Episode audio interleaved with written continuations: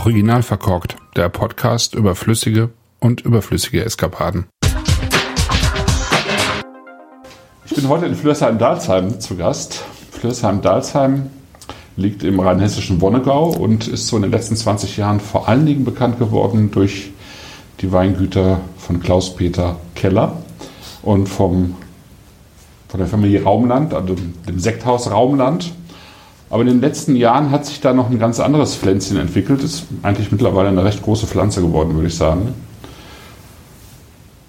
Wein auf eine andere Art, nochmal eine andere Art, eine äh, Art, ähm, back to the roots zu gehen, vielleicht Naturwein zu machen, ähm, Maischevergorene Weine zu machen, äh, auch Amphorenweine zu machen. Das gab es vorher in Rheinhessen nicht, bevor Bianca und Daniel Schmidt damit angefangen haben. Und ich sitze heute mit Bianca Schmidt in Fasskeller. Genau. Und höre mal nach, wie sich das so entwickelt hat und ähm, wie es überhaupt dazu gekommen ist. Hallo Bianca. Hallo, Servus. Ja, ihr wart tatsächlich, glaube ich, die Ersten, die sich äh, eine Amphore in den Keller gestellt haben hier in Rheinhessen, wenn ich mich nicht irre. Oder ihr gehört auf jeden Fall zu den Ersten. Ja, wir gehören zu den Ersten und soweit ich das auch kenne, wir waren die Ersten. Aber Entschuldigung, falls, falls nicht, dann war das uns dann nicht bekannt. Ähm, ja, unsere, unsere erste Amphore kam tatsächlich ähm, unter die Erde in 2013. Mhm. Genau, da haben wir dann auch direkt den ersten Jahrgang reingelegt. Ähm, die Amphore kam übrigens direkt aus Georgien. Es handelt sich um eine 1000 Liter große Amphore. Das ist unbehandelt von außen sozusagen, das heißt, ähm, keine Bienenwachs äh, beschichtet, mhm. also unter die Erde. Ähm, Feuchtigkeit, ähm, Erde und, und der Wein innen drin ist ständig in Kontakt. Das hat natürlich auch ähm, mehrere Vorteile, wie zum Beispiel eine relativ konstante Temperatur für den Wein und auch äh, so gut wie gar keine Verdunstung. Mhm. Also es ist eine klassische georgische Quevri. Genau. Ne, Im Gegensatz jetzt zum Beispiel zu spanischen oder italienischen Kelleramphoren. Genau. Ja, okay.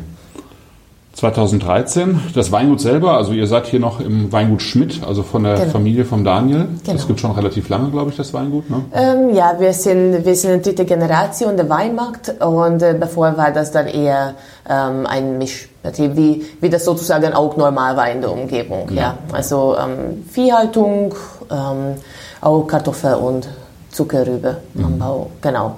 Und eigentlich mein Schwiegervater hat ähm, dann alles ähm, auf Weinbau umgestellt und äh, ja, da hat natürlich dann auch an, angefangen, nicht nur für selbst, selbst konsumieren Wein ähm, herzustellen, sondern hat dann auch schon mal alles in der Flasche gefüllt. Ähm, ja, es gab natürlich dann auch eine Zeit, wo das sich dann auch gedreht hat, nämlich ähm, meine Schwiegereltern haben auch ähm, viel angefangen, dann ein, ein Gästehaus und ein, und eine Gutschenke zu betreiben. Mhm. Also der Fokus vom Wein ähm, hat sich verringert und hat quasi der gesamte Fokus der Familie sich ähm, in drei Richtungen verteilt und diese Fokus haben wir dann wieder nur auf Wein gewendet. Wir mhm. beide mit dem Daniel und das Gästehaus und, und jetzt mittlerweile Restaurant wird von meiner Schwägerin Diana geführt. Genau. Okay. Aber was natürlich auch schon mal dazu gehört, ähm, das wissen schon vielleicht mal viele, dass wir auch biodynamisch arbeiten. Seit 2010, seit 2012 sind wir auch glückliche Mitglieder der Demeter-Verband. Mhm. Ähm, und ja, mein Schwiegervater hat schon in 2007 auf biologische Anbau umgestellt. Okay. Genau. Hat, okay. Wann ist der Daniel sozusagen in das äh, Weingut eingestiegen? Ähm, in 2010 und hat dann auch auf äh, biodynamische Anbau ja, Wart ihr auch schon zusammen? Also bist, Wir, warst du dann schon mit dabei? Ähm, ich kam erst in 2012 dazu. Mhm. Also ich komme aus Ungarn, bin in Budapest geboren. Mhm. Und ja, ähm, habe dann auch nach meinem Abitur mein Techniker für Önologie auch in Ungarn gemacht und dadurch wurde ich quasi als Praktikantin hier ähm, das Weingut in Daniel seine Hände direkt ah, vermittelt. Okay. Genau, so sah es aus. Aber wir waren noch ganz jung, also das war genau in 2012. Daniel war 25, ich war 21 Jahre alt und ja, dann äh, während ein gemeinsamer Besuch ähm, Äh, das war nur ein kurzer Nachmittag, aber ein wunderschöner Besuch, auch noch in diesem September in 2012 bei Patrick Meyer, ähm, Domaine Julien Meyer in Elsass. Mhm. Ähm, wurden wir inspiriert durch seine wunderschöne Arbeit und wunderschöne Weine, irgendwas anderes zu machen. Okay. Dann kamen wir zurück und dann natürlich waren wir schon mal auch frisch verliebt, obwohl wir uns erst seit vielleicht eineinhalb Wochen kannten. Aber okay. manchmal, genau, kommt das einfach ganz so schnell, ja. wenn das natürlich die Schicksal so möchte. Und ja, dann entschieden wir einfach ein, ein Riesling ähm, anzubauen, aber etwa anders, nur für uns. Mhm.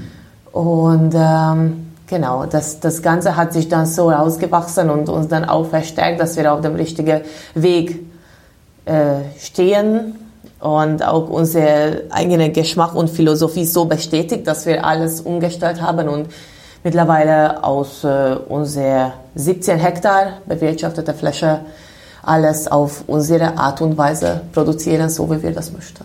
Und darauf sind wir 17 Hektar. Genau. Ähm, unter dem Label ähm, Bianca und Daniel Schmidt? Genau. Oder sind die Weine der Familie sozusagen auch noch mit dabei oder gibt es die gar nicht mehr? Ähm, es gibt tatsächlich ähm, so um die 5.000, 6.000 Flaschen, die werden aber nicht aus unseren Trauben ah, okay. produziert. Genau. Ja, aber Dazu die sind auch Demeter zertifiziert, ne? Ähm, genau. Ja. Und es gibt dann noch ähm, auch die Möglichkeit, ganz, ganz oft Demeter Trauben ähm, kaufen zu können. Mhm.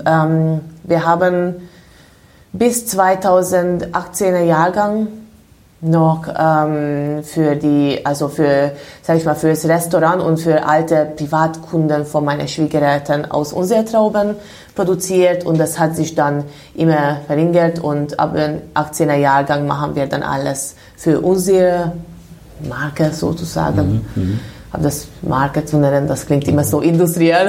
ja, ja, klar. Und genau. für, euer, eigentlich für euer Weingut einfach. Ne? Genau, ja. für unser Weingut. Das ist ja. auch normal. Wir sind schon auch, ähm, ja. Sind ja dann auch zwei Weingüter letztlich, ne? Also, ähm, es, also es ist äh, tatsächlich nur ein Weingut, ah, okay. äh, genau, weil ähm, die, der Betrieb wurde schon übergegeben und ähm, wir stehen auch vor einer großen Aussiedlung, eine komplette Aussiedlung und es, es gibt ein Weingut, es gab immer ein Weingut und wir wollten nie zwei Schienen fahren. Ähm, und diese Über Übergangsphase, das gehört einfach äh, mhm. zu einem Generationenwechsel. Ja, genau. wenn das gut klappt, ist das gut, ja. ja. Genau. Das heißt, der Vater war auch irgendwie damit einverstanden, das dann von Bio auf Biodünn umzustellen. Und ähm, genau, also ähm, was jetzt die Arbeit im Weinberg betrifft, mit äh, ja, also er, er war schon einverstanden. Mhm. Ähm, es, gab, ähm, es gab natürlich eine Thematik, was zum Beispiel Rebschnitt betrifft, was bis zum heutzutage ein sehr dünnes Eis ist. Also wir müssen natürlich dann bei Rebschnitt immer auswählen, wo mein Schwiegervater hingehen darf, da er gerne noch nach der alten Schule gelernte Schema schneidet, was halt äh, ja ähm, natürlich der optische, also das immer entspricht eine optische ähm, ein, ja, ein, ein oft sehr gleichmäßige Schnitt in der Reihe zu haben. Ob das jetzt natürlich für die Reben einzeln gut tut, ist eine andere Sache. Mhm. Also dabei sind wir, sage ich mal, wir nennen das mit dem Daniel immer Freestyle, wie wir im Reb in, in Weinberg schneiden, aber das entspricht halt dann einfach die Philosophie von heute so bekannte sanfter Rebschnitt. Genau. Also das praktizieren wir schon seit mehreren Jahren immer mehr und äh, festgestellt mit sehr großem Erfolg. Mhm. Okay. Genau. Wie, wie, unterscheidet er sich? Wie würdest du sagen? Also ist es eher, eher Freestyle, sagst du? Ist es eher nach Gefühl? ähm, genau, das ist einfach so ein Grundverständnis zu der Rebe, wie die Rebe funktioniert ähm, und auch eben wie wie, dass man, dass man halt eben weiß, wie Saftfluss in der Rebe funktioniert und dass man da auch versteht mit einer Wunde, was für ein Schade ich in der Rebstock selbst ähm, anrichte. Ja. Deswegen möchte man natürlich dann einen gewissen Weg. Ich, für unser Azubi zum Beispiel erkläre ich das so wie ein Autobahn. Man möchte nicht die Autobahn mehrere Mal ähm, überqueren, sondern es sollte eine lange und gut befahrene, gut befahrbare Autobahn geben. Mhm. Und dann funktioniert das dann auch. Das ist einfach ähm, in der Rebe eine, eine Info Informationsfluss, was auch ähm, nicht, ähm, sage ich mal, nicht gestoppt oder eben verletzt werden soll. Und wenn man das dann auch gut pflegt, dann kann man auch die Reben für ganz viele Jahre behalten und ähm, muss man natürlich dann nicht äh, nach die Industrie geben und, sage ich mal, so wie auch hier gewohnt, die Reben bis, bis, zum, bis zu Ende treiben und ja, nach, nach ähm, 18 oder 20 Jahren neu pflanzen müssen. Mhm. Mhm. Genau.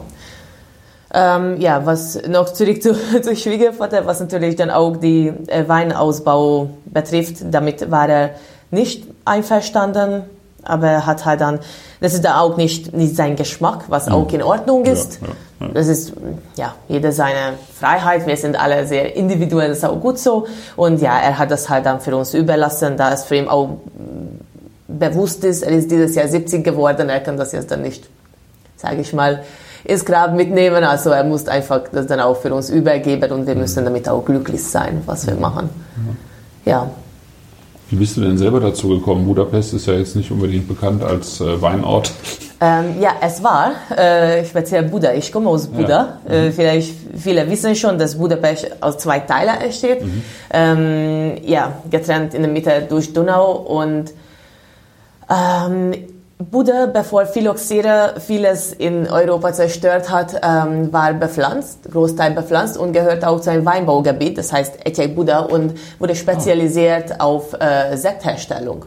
Ah, Deswegen okay. ist auch die Winzerschule über 250 Jahre alt dort und wunderschöne Gebäude, wo ich in der mhm. Schule war. Äh, genau. Und ich habe halt mein, mein Abitur auch in diese Gebäude gemacht und ähm, ich wollte eigentlich äh, Kriminalpolizistin werden, was halt natürlich mein Opa gar nicht gepasst hat. Ich bin ähm, mit meinen Großeltern großteils aufgewachsen, weil okay. meine Eltern viele, viele Jahre in äh, Ausland verbracht haben. Und ähm, ja, mein, mein Opa kam dann natürlich in diese Zeit raus, während Ende äh, Gymnasiumjahre, dass halt er auch gerne Winzer gewesen wäre, aber halt ja durch die russische Revolution, das war halt eben Zeit damals, ähm, die 60er, wo er halt seine Träume eben nicht verwirklichen konnte, sondern er mhm. musste halt einfach arbeiten gehen, dass er Geld verdient. Und deswegen dachte er schon mal dann immer, äh, ja, er macht vielleicht dann diesen Beruf für mich ähm, gefährlicher. Und ähm, erstens ähm, aus Respekt zu ihm und natürlich, ich hatte schon mal dann auch irgendwie diese, diese innere Treib entschied ich mich dann, den Techniker dort zu machen und ich habe mich dann ganz, ganz tief in diesen Beruf verliebt. Ohne Weinberger, okay. genau. Und das oh, ist möglich. Ja. Auch ohne ja, Weinberger. Ja. Und natürlich kommt halt ein Schicksal und dann, ja, da landest du halt dann plötzlich neben einem super nette, super nette Junge, der auch ähm, jemanden sich gewünscht hat, mit denen ähm, einfach diesen Beruf ähm, und, und das Leben, weil das ist eigentlich kein Beruf, das ist unser Leben, mhm. ja, teilen kann. Mhm. Und das ist schön. Und das ist dann auch passiert. Ja.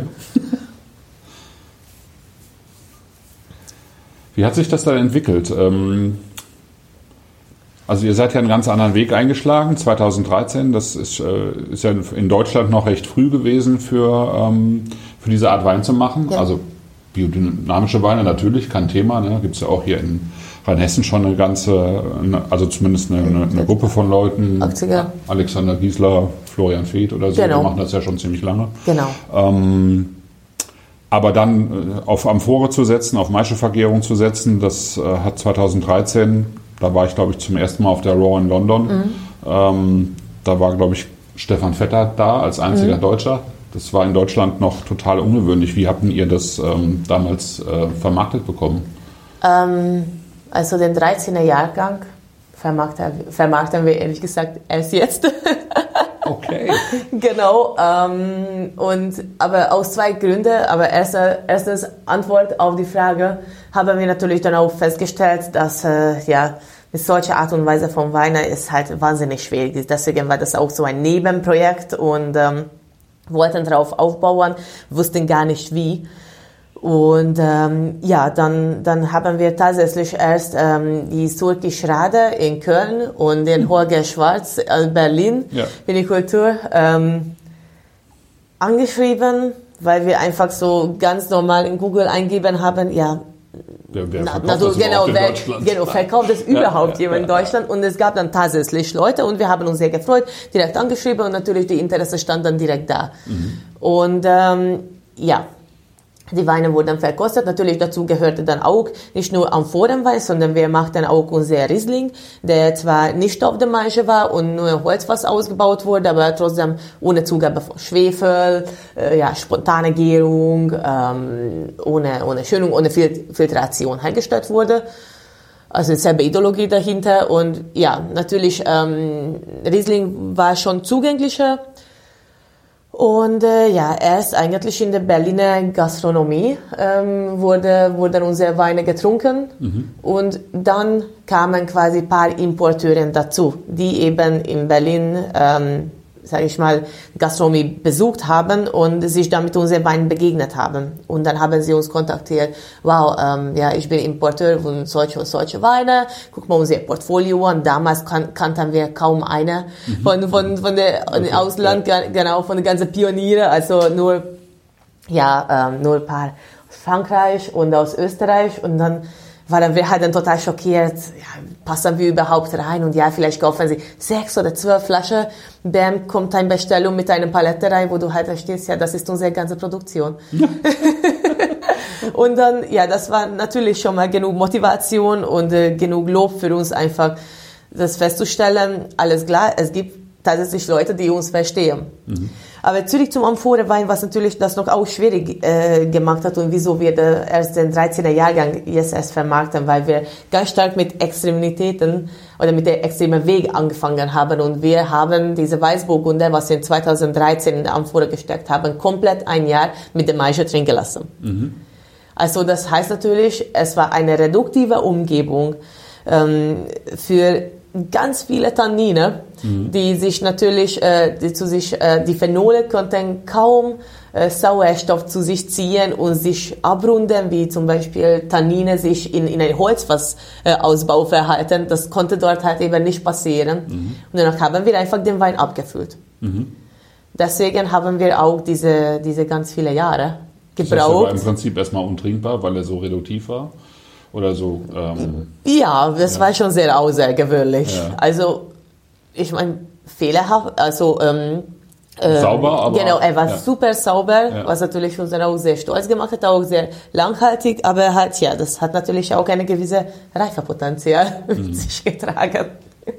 genau, und natürlich dann von auch gelernt, mit 2014 haben wir schon mal den Ausbau geändert mhm. und ähm, haben wir erst ein eine Maistandzeit draußen durchgeführt, weil die ganze alkoholische Gärung in offenen Bütten durchgeführt und dann nur den Wein mit einem gewissen Anteil der Maische für diese ein Jahr in der Amphore reingesteckt. Okay. Und das hat natürlich das Ganze schon mal dann ähm, äh, ja, so umgeformt, dass man eben auch äh, Sortetypizität endlich auch wahrnehmen konnte. Mhm. ähm, das, also natürlich dieses Thema, was eben Herkunft und Sortentypizität betrifft, haben wir in den letzten acht Jahren soweit ähm, ja, geübt, sozusagen, dass wir, glaube ich, mit den letzten, unseren letzten zwei Jahrgänge 19 und 20 stolz sagen können, dass wir endlich unser ganzes Portfolio so herstellen, wo man dann auch ähm, diese gewisse Fingerspitzegefühl mit der Maische Kontaktzeit auch ähm, gelernt hat. Mhm. Davor war das ein, eine lange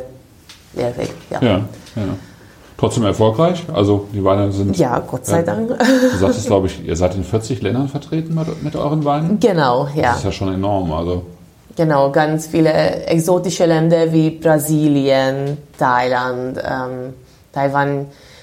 Äh, Genau, also generell sehr, sehr viele asiatische Länder. Natürlich Japan war die erste, danach kam Südkorea dazu. Ähm, Japan war schon sehr fortschrittlich in dem Fall. Und ähm, ja, dann natürlich Amerika, Kanada ähm, und in Europa. Skandinavien Genau, klar, Skandinavien ja. war eine, auch eine von der ersten. Ja, ja kann ich genau. mir vorstellen.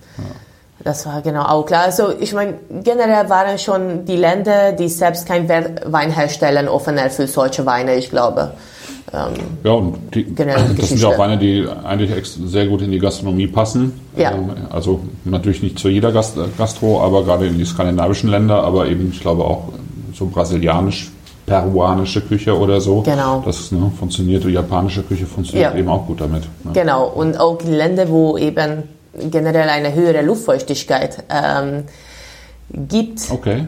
als hier bei uns, das habe ich jetzt aus, schon mal ganz gut aus Erfahrung, die Weine zeigen sich super, weil das einfach, das ist einfach so aromatisch. Was jetzt hier für uns reduktiv ist, dort ist einfach offen und aromatisch und ganz, an, an, ganz anders am Gaumen. Und okay. das finde ich zum Beispiel sehr interessant und natürlich deswegen, meine Meinung passt dann auch sehr gut zu, zu dieser Küche, was mhm. eben dort gibt, was du ja schon mal dann auch erwähnt hast.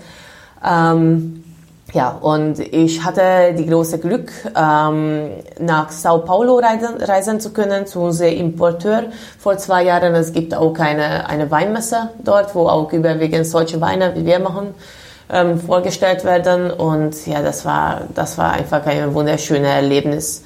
Ähm, erstens die lokale Küche kennenzulernen und auch Herzlichkeit von den, von den Brasilianern kennenzulernen. Mhm. Und ich habe definitiv sehr, sehr für mich mitgenommen. Ich hätte das nie gedacht, dass äh, der Amazonas dann noch auch da Wein angebaut wird. und habe sehr viele tolle Winzer und Winzerinnen kennengelernt. Mhm. Ja, das war eine wunderschöne Reise. Genau ähm, über unseren Verkauf. Ähm, natürlich zu Export gehört dazu 40 Länder. Ja, dann was produzieren wir, stellt man sich dann die Frage. So mhm. insgesamt produzieren wir zwischen ähm, 120, 114.000 Flaschen, je nach, je nach Jahrgang. Mhm. Generell, ja? Nee, ich sag. ja. Generell natürlich durch den ähm, durch de biodynamischen Anbau wird schon, wird schon unser Ertrag deutlich reduziert. Ähm, ja, und, und deswegen müssen wir eigentlich uns dann auch keinen kein Kopf machen über, ähm, über unsere Produktion. Das, das regelt sich immer. Und ja, wir verkaufen ungefähr so 7% momentan in Deutschland und 93% geht nach Ausland. Ja, Würden wir uns natürlich wünschen, mehr in Deutschland verkaufen zu können, zu dürfen. Mhm. Es ist ein langsamer Weg. Ja, und ja. ich glaube, ja, auch wenn unser Neubau fertig ist, dann haben wir auch unser Zuhause und ähm, das wird, glaube ich, auch einladender sein und dann dürfen wir, können wir uns dann auch äh, stolzer und, und mehr mutiger kommunizieren. Mhm, weil ja. ihr dann auch ein, besser einladen könnt und genau. präsentieren könnt. Genau. Mhm. Wie du das auch siehst, unser Keller ist halt sehr klein.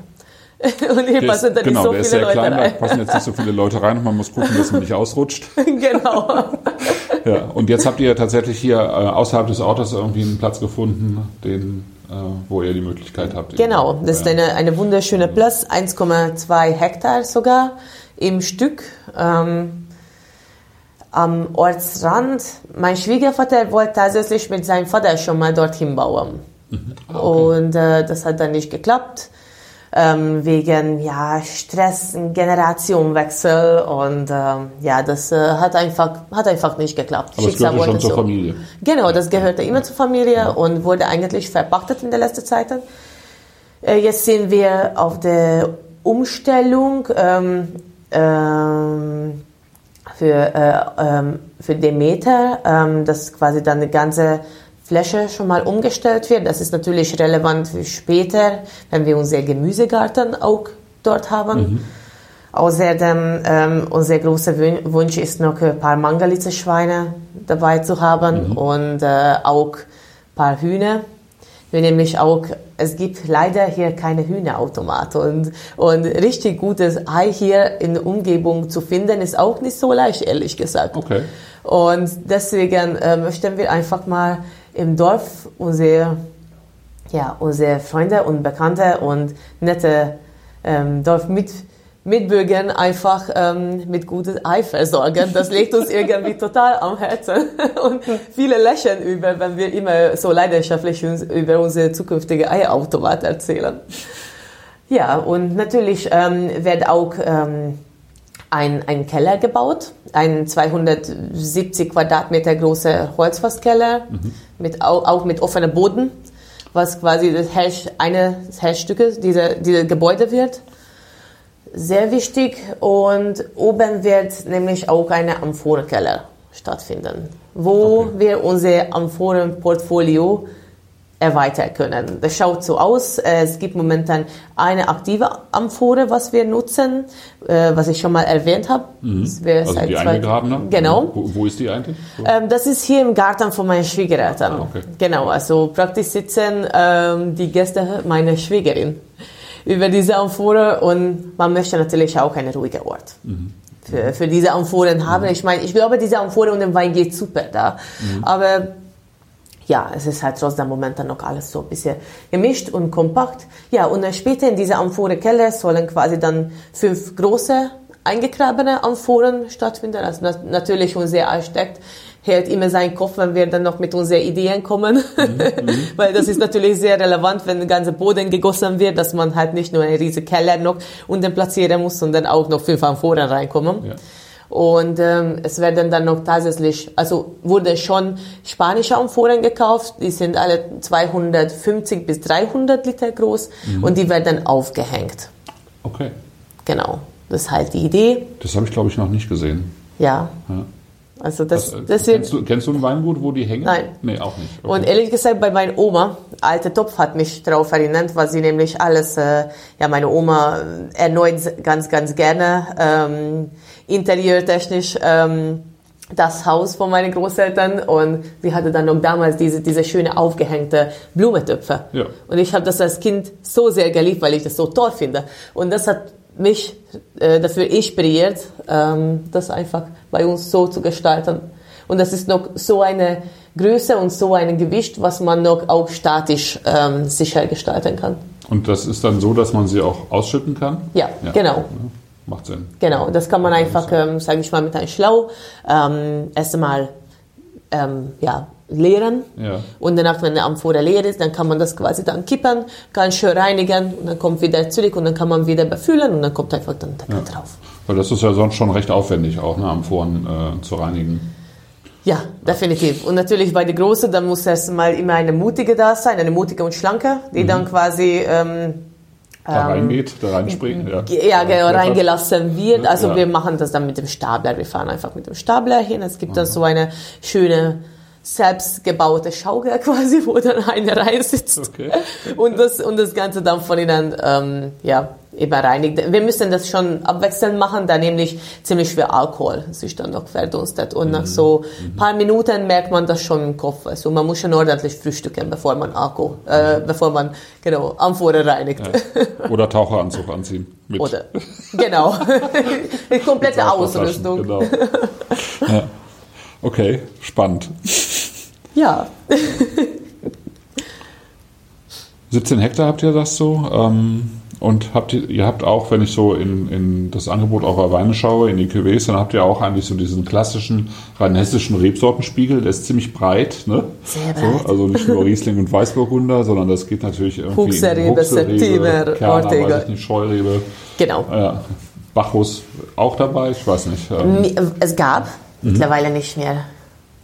Ja, von Bacchus haben wir uns verabschiedet. Es mhm. gibt natürlich sehr ganz schwer und oft diskutierte Thema Klimawandel. Mhm. Und äh, deswegen ist Bacchus halt zum Beispiel so ein Kandidat, der damit gar nicht so richtig äh, umgehen kann und ähm, oder schwierig umgehen kann. Und natürlich, je oxidativer man arbeitet, desto mehr Säure verliert man. Ja.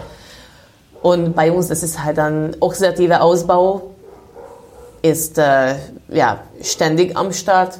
Deswegen Bacchus fällt schon mal leider raus. Ähm, haben wir aber zum Beispiel mit Sauvignon Blanc ersetzt. Ähm, ja, es ist tatsächlich so, mein Schwiegervater hat ganz, ganz viele verschiedene Rebsorten eingepflanzt. Mhm. Und zwar deswegen, weil ähm, meine Schwiegereltern haben nicht mit ähm, Händlern zusammengearbeitet, sondern eher, beziehungsweise nur mit Privatkunden. Und natürlich, die Privatkunden wollten halt dann immer was Neues haben. Eine, mhm. eine süße Huxerrebe, mhm. eine halbsüße oder spätlese Septimer und halt und dann von jeder irgendwie dann 400 Liter, 500 Liter. Und äh, ja, diese, diese kleine Parzelle müssten wir natürlich dann Stück für Stück ähm, erneuern teilweise, weil die, die Rebstücke entweder sehr alt waren und viele Stücke fehlten und auch eigentlich Großteil ihres Lebens konventionell bearbeitet wurden, mhm. was natürlich sich schon, schon mal ähm, bemerkbar im Stock macht, Rebstock macht. Oder eben deswegen, weil wir einfach mit der Rebsorte mittlerweile nicht mehr anfangen konnten. Okay. Also ähm, unser Fokus liegt ähm, nicht nur an regionale oder autochtone Rebsorten, sondern auch an Rebsorten, die wir beide gerne trinken oder haben. Ja. Also ähm, genau, und halt äh, das ist, das ist unser Fokus und wir, Natürlich Riesling ist immer eine, eine, ein großes Thema bei uns und wir möchten schon auch, also wir bauen schon auch ähm, drei beziehungsweise vier verschiedene Rieslinge mhm. ähm, aus. Ähm, es gibt natürlich einmal, ähm, sage ich, wir nennen das so unser Einstiegsriesling, was wir jetzt auch im Glas haben. Ah ja. Ähm, was ich genau, genau ähm, aus dem Fass gezogen habe, der ist mhm. aus verschiedenen Parzellen, meistens gleichzeitig geerntet. Direkt gepresst, das ist eine ganz normale, äh, schonende, langsame, aber ganz raube Pressung und dann, und dann kommt der Saft ähm, ohne Klärung in 1200 Liter mhm. großen Holzfässer und liegt halt dann hier bis zum Abfüllung. Also nach der Regel so, so neun bis elf Monate. Genau. Okay. Und dann, und dann schaut es so aus, äh, der wird dann einfach ganz normal abgefüllt mit, ähm, ja, mit ein bisschen Zugabe von Schwefel. Also diese Menge ist so ungefähr 10 Milligramm per Liter. Mhm. Was wir dazu addieren, wir sind, was jetzt die Schwefelung betrifft, nicht dogmatisch. Ähm, der Wein braucht einfach manchmal Schwefel und das ist dann auch normal. Und wir, mögen, und wir mögen das auch so. Lieber füllen wir den Wein etwas klarer ab, lassen, lassen wir dann den Wein in Ruhe sich absetzen mhm. und ziehen einfach dann ganz vorsichtig aus dem Vollhefe. Und ähm, ja, soll der Wein dann auch dadurch eben sich selbst zeigen können auf eine schöne, offene, ehrliche, aber auch elegante Art und Weise. Mhm. Und das ist wichtig für uns. Es äh, gibt natürlich dann auch ein, ein Village-Riesling sozusagen mhm. bei uns auch. Das ist unser Montheimer-Riesling. Ähm, der wird schon drei Wochen, nach der Regel zwei, drei Wochen später geerntet als dieser Riesling, was wir im Glas haben. Ähm, das betrifft so Lesezeitpunkt nach der Regel immer so Ende Oktober, mhm. relativ spät. Und dann lassen wir auch ähm, im Entrapt an der Maische angehen. Das heißt so, so von drei bis fünf Tage Maischestandzeit, mhm. offener Bütte. Und dann wird er auch schon gepresst dass wir halt eben die Tannine nicht, nicht zu arisch reinbekommen. Mhm. Und dann kommt er in, in 500er Holzfässer und dann bleibt er dann auch ähm, auf der Vollhefe liegen. Dann unser dritter Riesling heißt Voodoo Doll. Das, ähm, genau, das ist eine, eine ganz, ganz tolle, ganz, ganz tolle Riesling. Ähm, der kommt, äh, der kommt aus Flörsheim-Dalsheim. Mhm. Genau. Goldberg. Dann, dann gibt es dann unsere, dann unser sozusagen Lagerriesling. Er, ähm, er heißt bei uns Voodoo Doll. Das ist ein ganz lustiger Name, was wir ihm dann gegeben haben. Das heißt übersetzt? Ähm, Voodoo Doll. Ja. also ich glaube, ähm, Voodoo Puppe ist bekannt für jede. Mm. Hat natürlich, so, äh, wenn man das jetzt so weiter, ja. auch was mit schwarzer Magie zu tun. Aber Stimmt. genau, wir möchten das natürlich aber auf eine lustige, humorvolle Art und Weise handeln. Und ähm, genau, das war auch ein, ein, eine, eine Assoziation für die, für die Namengebung, wie wir den Wein probiert haben.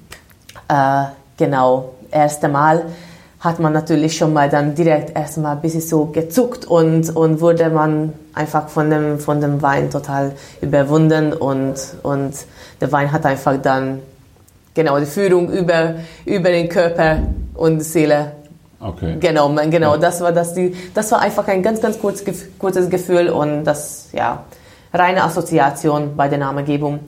Aber was speziell ist bei diesem Wein, ähm, dass er ähm, aus Goldberg kommt, Flörsheim Dalsheim. Mhm. Eine sehr, sehr schöne Parzelle, auch etwa terrassenmäßig ähm, ausgebaut und ja, der wird auch Ende Oktober geerntet, bleibt ungefähr eine Woche ähm, auf der Maische aber der reift unter Kammhefe. Und Kammhefe okay. ist auch kein Thema bei uns seit 2015 und zwar deswegen, weil in Ungarn, in der Tokajer Weinregion, was man halt, glaube ich, sehr oft äh, von den Süßweine kennt, ja, ja. Ähm, machen wir auch in Ungarn Samorodny. Und Samorodny ist nämlich ähm, trockener Wein, trocken ausgebauter Wein, aber der reift nämlich unter Kammhefe. Okay. Genau. Und das ist etwas, was die meisten Winzer hier in Rheinhessen definitiv als Weinfehler ansehen, ne? Genau, Weinfehler und Kammhefe ist sowas, wovon, glaube ich, jeder schon mal direkt graue Haare oder Haarausfall kriegt. also über Fässer beifüllen, Fässer toppern und äh, ja, bei uns ist nämlich dann, ist es so, dass wir, dass wir sehr, sehr gerne mit Kammhefe arbeiten. Also es gibt zum Beispiel auch nicht nur unser Voodoo Doll, dieser äh, dritte Riesling, was ich jetzt erwähnt habe, sondern auch ein White Pony ähm, genannte Wein. Das ist ein Verschnitt aus verschiedenen aromatischen Rebsorten, wo eben zum Beispiel dann auch Muskatelle und der Kammhefe ausgebaut wird. Okay. Und die Weine verhalten sich sehr gut. Okay. Das ist, äh, kann man sich das ein bisschen vorstellen wie Florhefen im Sherry oder im, im Jura oder wie funktioniert ähm, das? Genau, aber natürlich ähm, zum Beispiel in den Shell-Ausbau, man, man nutzt das für mehrere Jahre. Bei uns wird das ähm, maximal bis, bis neun oder elf Monaten ange, genau angewendet. Also muss man natürlich auch wissen, ähm, nach einer abgeschlossenen alkoholischen Gärung ähm, bleibt immer noch etwa äh, äh CO2 in, in der Wein übrig. Dann passiert der äh, der Abfallsäureabbau, was ähm, jeder unserer Weine durchgeht. Nach, danach natürlich muss noch auch die übrige CO2 als Nebenprodukt erstmal sich ähm, verflüchten mhm. aus dem Wein. Mhm. Und wenn diese, diese Reduktivität, sage ich mal, abgeschlossen ist, mhm. dann eben ähm, hat, dem, hat die Kammhefe erst ähm, seine Möglichkeit zu entstehen auf der Weinoberfläche und was man noch auch braucht, eine hohe Luftfeuchtigkeit innerhalb äh, des Holzfasses, zwischen Holzfass und, und ähm, Weinoberfläche ja, und ja. natürlich außerhalb, weil sonst wird dann ähm, ein ganz hoher Verdunstung festgestellt. Mhm. Ähm, und man möchte natürlich, dass eben im Keller auch eine höhere Luftfeuchtigkeit ist, dafür, dass eben Kammhefe ganz schnell auf der Oberfläche entstehen kann und dann entsteht eben in dem Wein keine direkte Oxidation. Okay, also genau. bleibt die Schicht da drauf, schützt den Wein eigentlich, äh, sorgt aber für eben auch für eine ganz andere Aromatik.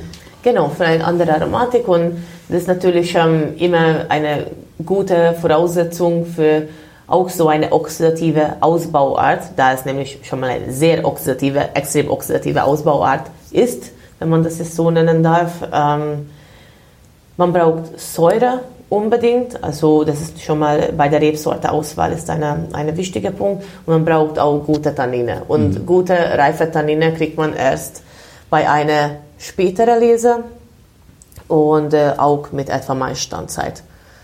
Und äh, ja, wenn, wenn diese Voraussetzungen gegeben sind, dann kann man eben schöne, elegante, etwa ölige und stabile Weine herstellen. Diese Weine sind nicht siffig, mhm. aber die sind auch nicht dafür ausgedacht. Mhm. Wofür genau. sind sie gedacht?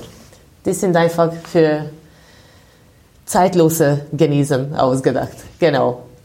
Um, um einfach zu beschäftigen. Diese Weine beschäftigen uns, diese Weine verändern sich auch ständig ähm, im Glas mit Sauerstoff und das ist einfach eine ganz breite Perspektive von Aromatik, was eben ähm, bei, bei Konsumieren diese Weine auch festgestellt werden kann.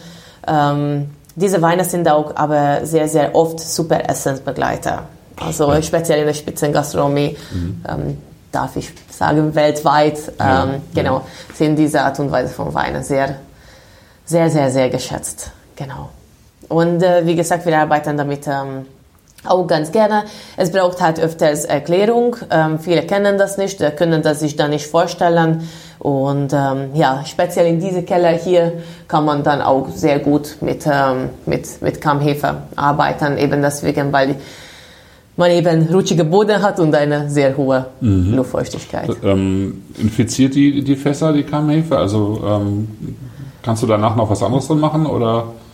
Ähm, ich glaube, ähm, es kann jeder, jeder Fass äh, ganz automatisch entstehen, aber mhm. es könnte auch in ein, in ein Glasgefäß entstehen, okay. was quasi okay. dann wieder sauber gemacht wird, mhm. sage ich mal. Ähm, es ist natürlich ähm, leicht übertragbar, zum Beispiel mit, einem, mit einem Ziehschlauch, mhm. wenn man einfach probiert und von einem Fass direkt ins andere geht. Mhm.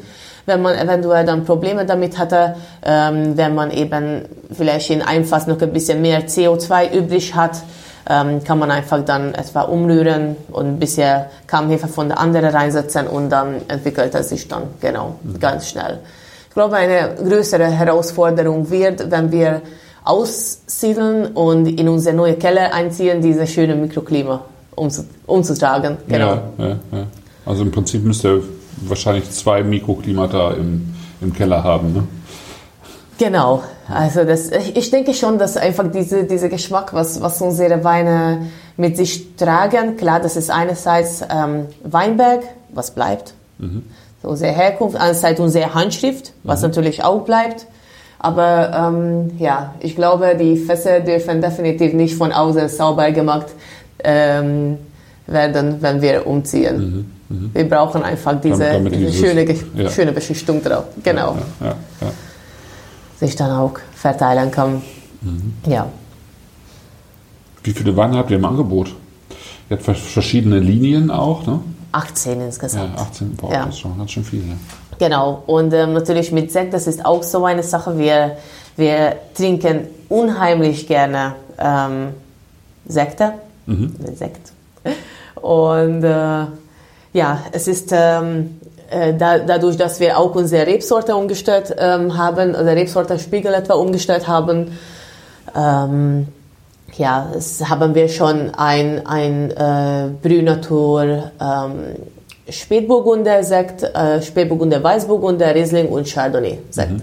am Start, die momentan ähm, schon mal versektet wurden, aber immer noch ähm, in der Flasche liegen. Also die werden wahrscheinlich erst in zwei Jahren negotiert. Okay. Genau. Macht ihr selber oder habt ihr das abgegeben? Ähm, wir haben das abgegeben mhm. und ähm, jetzt momentan haben wir die Hoffnung, beziehungsweise es schaut so aus, dass es eine schöne Kooperation mit äh, Sekthaus Raumland mhm. entsteht und sie unterstützen uns dann äh, genau, begleiten quasi uns auf diese, diesem Weg mit, mit ihrer Erfahrung ja, und ja. Ähm, auch das mit ihrer Räumlichkeit. Ja, genau. Und das ist, das freut uns sehr, dass diese schöne Kommunikation ähm, äh, entsteht und das ist wirklich sehr kollegial, wie wir mhm. da miteinander umgehen können und das schätzen wir sehr wert. Ähm, genau, und Jetzt habe ich natürlich schon mal dann auch Chardonnay äh, erwähnt, also wie wir uns schon mal über äh, breite Rebsortenspiegel unterhalten haben und habe ich schon mal auch erwähnt, dass wir das reduziert hatten. Ähm, wir haben auch neue Rebsorten eingepflanzt, ähm, wie zum Beispiel ähm, noch zusätzliche äh, Menge von Chardonnay, Merlot, was für uns ähm, auch sehr wichtig ist, da wir einfach beide Rebsorten sehr gerne haben. Mhm. Sauvignon Blanc sagtest du, ne? Genau, Sauvignon Blanc und auch voll Mint und Blaufränkisch, ah, ja. alias Kekfrankosch. Kekfrankosch. Hm. Genau. Ja. Ähm, den Kekfrankosch haben wir schon seit fünf Jahren und ähm, wird immer schöner und erfolgreicher. Natürlich äh, nennen wir ihn auch nicht als Lemberger oder Blaufränkisch, sondern, sondern sehr ähm, stolz und ungarisch lokalpatriotisch. ähm, Kekfrankosch, genau. Also viele machen schon mal dann Witze über die Magyarisierung des Weigoschwitz. Mhm. genau, und natürlich ähm, Vormint ist halt eben so eine Sache. Wir haben eine wunderschöne äh, Lage ähm, in Frauenberg, wunderschöne Weinberg in der Lage Frauenberg in Fleurs am Dalsam. Das ist ähm, ein, einer von den höchsten Punkten ähm, dieser Lage. Und schaut so aus, wir haben wahnsinnig große Kalksteinbrocken in diesem Weinberg mhm. und das ist auch maschinell ganz schwierig bepflanzbar und das hat noch mein Schwiegervater von vor, glaube ich, 14 oder 15 Jahren bepflanzt mit Domfelder. genau. Okay. Mit Stockabstand von 1,20 Meter, 1,30 Meter, je nachdem. Und ja. aber natürlich alle, ähm, alle Stückel ähm, Posten mit, mit, mit der Hand äh, reingedrückt und die Abstände sind dann auch nicht so abgestimmt, weil mhm. eben man das nur ähm, mit der Hand machen mhm. könnt. Mhm. Wir haben große Kalksteinstücke und ähm, wir haben Zwischenpflanzung gemacht ähm, dieses Jahr, nämlich mit Vormint. Also das ist oben im Frauenberg unser erster Vormint-Weinberg. Ich glaube auch, wird immer die schönste sein. Also jetzt haben wir momentan 60 cm Stockabstand. Okay. Und es schaut das so aus, nächstes Jahr wird dann, äh, werden dann diese Dornfelder Reben auch vormint unveredelt. Mhm. Mhm. Und äh, genau. Und jetzt momentan haben wir dann die junge Vormintreben zwischen den Dornfelder Reben, mhm. was momentan sehr exotisch ausschaut. Ja, ich. Aber ich glaube, für die Zukunft, diese 60 cm Stockabstand wird dann auch sehr, ähm, sehr sinnvoll sein. Mhm. Sehr sinnvoll werden. Genau. Und es gibt dann noch ähm, insgesamt ein Hektar im Stück, was ähm, schon mal vorbestellt ähm, für nächstes Jahr dann mit Vorbild bepflanzt wird. Bekommt ihr das aus Ungarn? Bekommt ihr das Rebmaterial Genau. aus Ungarn? Mhm. Ja, Ja.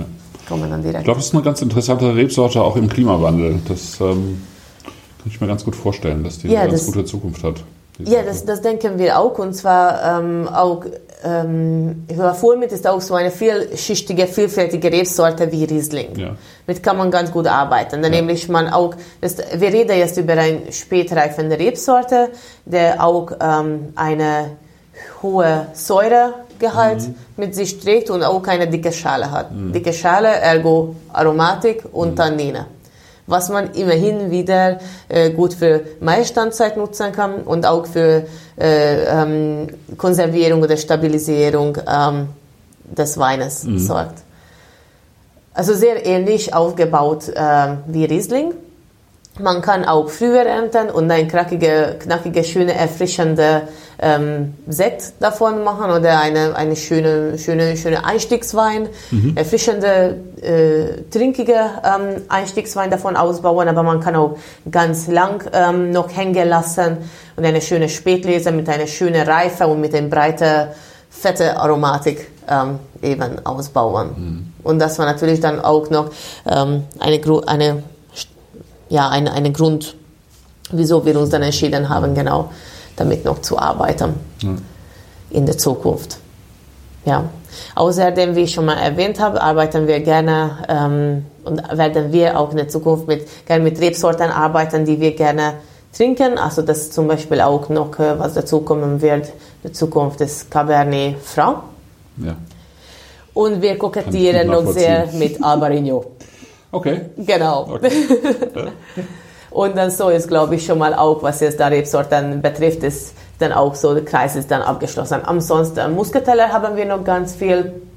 Ähm, ich bin eher so der Chardonnay-Fan, wo dann Daniel halt ähm, ja nicht so die Präferenz für Chardonnay hat, aber natürlich, das ist auch mein Bereich, wo ich mich dann gerne verwirkliche. Muscateller ist dann eben sein Bereich, wo er dann sich dann gerne verwirklicht und ähm, ja, außerdem haben wir Scheurebe, äh, das hatten wir schon bevor auch und haben wir noch auch neu gepflanzt und von der alten Rebsorten ähm, momentan Septimer und Huxerrebe haben wir behalten und Huxerrebe noch auch neu gepflanzt. Da es nämlich auch eine schöne aromatische Rebsorte ist und speziell ähm, für unsere ähm, in Literflasche abgefüllte Weine, die wir schon mal dann auch erwähnt haben, dass wir eben mehrere mehrere Linien in unser ähm, Sortiment Ja, ja, haben. ja, gibt natürlich auch die sogenannte die Freikörperkultur. Ja. Genau. Und ähm, ja, für, für sowas, um einfach ein unkomplizierter, einfacher, siffige Wein zu machen, in eine Literflasche abzufüllen, was man einfach auf dem Tisch stellt und eine perfekte Menge ohne schlechte Gewissen zu kriegen für zwei Personen. Oder für mehr natürlich. Aber das ist eben sowas, was man wirklich auf dem Tisch stellt. Der Wein beschäftigt dich nicht, ähm, nicht während deiner Unterhaltung mit deiner, deiner Freunden, sondern der Wein begleitet einfach deine Unterhaltung. Wie so eine nette Hintergrundmusik. Und dafür wurde er auch ausgedacht. Und natürlich für sowas, Huxerrebe zum Beispiel, was man dann ähm, ein, zwei Wochen auf der Maische lässt, ähm, ist perfekt. Weil es bringt überhaupt gar keine Reduktivität, bringt auch keine störende Tannine, sondern bringt einfach ähm, ähm, schöne Aromatik von Passionsfrucht. Und das kann man natürlich dann auch gut kombinieren mit einem Silvaner, was wir noch auch gerne haben, kann man auch mit Weißburgunder und ähm, ja, mit etwa Grauburgunder kombinieren. Genau. Und davon entsteht dann auch unsere Freikörperkultur Weiß. Dann haben wir noch ein Freikörperkultur Rosé und Rot.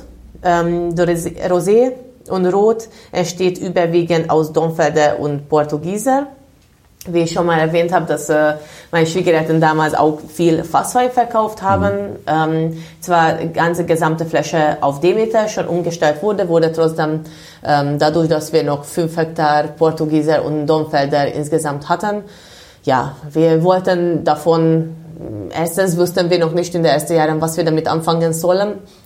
Und ja, haben wir dann Stück für Stück angefangen ähm, umzupflanzen. Und ja, dann kam halt dann eben die Idee und auch die Unterstützung von uns und ja, äh, Wunsch von unseren Händlern, dass sie da einfach mal eine leichte Rosé und leichter Rotwein haben möchten. Mhm. Und dann dachten wir, alles klar, dafür haben wir eigentlich genug Portugieser und Domfelder für diese Umwandlungszeit. Mhm. Und dann so entstand äh, ganz plötzlich in 2018er Jahrgang unsere Freikörperkulturlinie. Genau. Mhm. Was ergänzt diese ganze. Natürlich dazu kommt noch auch, ähm, die, die Name Freikörperkultur haben wir für den deutschen Markt erst ausgedacht, weil es hat uns schon mal echt irgendwo frustriert, ähm, wieso wir unsere Weine in Deutschland nicht verkaufen können. Wieso wird es so schwer für die Leute, unsere ja. Weine zu verstehen. Und es gab halt dann ja oft, öfters, ja, der Wein, mit, unsere Kunden kommen mit der Trübe nicht klar oder der Wein ist dann zu reduktiv. Mhm. Und genau, dann wussten wir alles klar, wir brauchen irgendwas, was, was eben etwas zugänglicheres, äh, was, was eben zugänglicher ist und, und leichter ist. Ja, ja. Und ähm, deswegen kam halt dann eben der Name Freikörperkultur, also kämpfen für Akzeptanz, zeigen, mhm. dass wir, dass wir jetzt ähm, nicht in, dass wir jetzt keinen Nischewein machen, sondern wir sind stinknormale Winzer und machen genauso Wein mit derselben Berechtigung wie andere Winzer. Die anderen Winzer dürfen auch genauso ihre Weine machen und herstellen, wie das denen schmeckt und mhm. gefällt. Mhm. Und wir möchten das auch und wir möchten, dass die Leute das auch verstehen und akzeptieren. Mhm. Wir sind jetzt keine ähm, Querdenker, wir sind, wir sind äh, keine extreme, extre äh, Leute mit extremen Gedanken. Wir wollen niemandem überzeugen, einfach unsere, unsere Freiheit genießen, dass wir, dass wir eben die Weine herstellen können nach unserer eigenen Kreativität und Geschmack, wie wir das möchten. Mhm. Genau. Und ähm, etwa um das Ganze zu provozieren, haben wir von allen die günstigsten Flaschen ausgewählt für diese, für diese Weine und deswegen ist das eben in diese gewöhnliche Literflasche. Ähm, genau, Literflasche. Mhm. Genau, ja. was man normalerweise für ganz normale Schorle ja, ja, nutzt im Weinfest. Also eine kleine Provokation sozusagen. Genau, ja. So hat das dann gedacht, ja. Sehr schön. und ehrlich gesagt, die Leute lieben das. ja. Ja, super. Ja. Gute Idee also. Ja. Danke. Darüber gibt es noch diese Pony-Geschichten, ne? die, die sehen auch anders aus einfach. Ne? Genau. Ne? Also die, äh, wer hat die Etiketten entwickelt? Habt ihr die? Ich. Hast du die gemacht? Ja. Genau. Ja. Also ähm, wir arbeiten mit, äh, den Mediaagenten aus Bad Dürkheim. Mhm. Ähm, sie digitalisieren meine Ideen. Mhm. Ähm, und Freikörperkultur ja, das äh, haben wir zusammen entwickelt. Die, wir hatten praktisch die, die konkrete Ideen und das wurde digitalisiert und zusammen erstellt. Mhm. Ähm, die, äh, das erste Etikett, was wir hatten, was auch der auf der Treppe steht, mhm. ähm, mit dem Weg, das habe ich noch Anfang 2013 selber gemalt. Mhm. Ähm, das war auch für unser erster Wein, für diese erste Riesling, was wir in 2012 mit dem Daniel gemacht haben. Da steht quasi, stehen quasi dann zwei, zwei Farben. Ähm, einmal braun äh, unten, was natürlich dann auch einmal Mutter Erde symbolisiert mhm. und auch die feminine Seite mhm. um das Ganze oder um die Welt. Und einmal blaue Farbe, was auch ähm, Himmel und, und auch die kosmische Energien symbolisiert. Und natürlich haben wir dann die irdische und die kosmische Energien und auch mhm. eben die maskuline Seite. Mhm. Das Ganze symbolisiert. Und in der Mitte ist dann ein Weg, fängt mit einem steinigen Weg an, ja. was natürlich ja. symbolisiert auch, dass eine schwere Anfang für uns war und ähm, steiniger Weg, der quasi schwer zu laufen ist. Und dann geht es weiter ganz sanft und verbindet die zwei Elemente. Mhm. Und das symbolisierte damals für mich die Zukunft. Mhm. Und auch unser Glück, weil jeder ist für seine, für seine eigene Glück verantwortlich und für seine eigene Zukunft verantwortlich. Und, und ja, das war unser erster Wein mit, äh, mit ganz frischer, frischer Liebe, äh, genau begleitet und und gemacht und dafür fand ich dann diese, dieses Etikett, äh, diese Gemalte sehr, sehr passend und es symbolisierte quasi dann auch diese, diese Zukunftswunsch. Jetzt neun Jahre später darf ich auch sagen, dass es sich dann auch verwirklicht hat mhm. und mhm. ähm, das freut mich auch sehr, Ähm, wir haben ehrlich gesagt das Etikett aber erst mit der 2013er Jahrgang genutzt und zwar ähm, Holger Schwarz hat uns unterstützt dabei, das Etikett zu nutzen. Wir haben noch nämlich damals ein ganz altes Etikett ähm, auf die erste Lieferung drauf gehabt, was Vinikultur ähm, erhalten hat. Und ja, Holger hat halt ja seine, seine konkrete offene Meinung, wie halt dann Holger ist, mhm. uns dann auch mitgeteilt und gesagt, ja, Leute, das Etikett äh, widerspricht äh, weder dem Wein noch euch. Mhm. Und ähm, haben wir halt dann ja schon mal Entwurf für das Etikett geschickt. Was wäre damit? Weil das hat, hat, hat eigentlich dann die Bianca gemacht für unser erster Wein. Und dann sagte er halt, ja, machen wir dann. Und äh, er hat uns dann quasi ermutigt, dann erst ähm, das Etikett tatsächlich zu nutzen. Und äh, ja, natürlich in Deutschland erste, erste Kritiken waren, ja, Etikett ist zu kitschig, zu aggressiv, ähm, kann damit nicht anfangen, okay. äh, weiß gar nicht, was in der Flasche ist. Und ja, neun Jahre später, Wiedererkennungswert ist natürlich riesig. Ja. Äh, daneben, Leute kennen das Etikett, äh, Leute wissen, was die Geschichte hinter das Etikett mhm. ist und ähm, Leute finden das einfach schön. Mhm. Und wir stehen auch dazu. Ja. Genau. Ja. Und das sehen wir auch. Ja, super. Ganz herzlichen Dank, Bianca. Ja, herzlichen Dank. Und viel Erfolg für den Neubau. Danke. Ja, hoffentlich sehen wir uns dort wieder. Bestimmt. Ja, nächstes Jahr soll das, soll das äh, genau stattfinden und, und Jahrgang 22 soll schon mal da ja. reingeerntet ja. werden. Ja, schön. Super.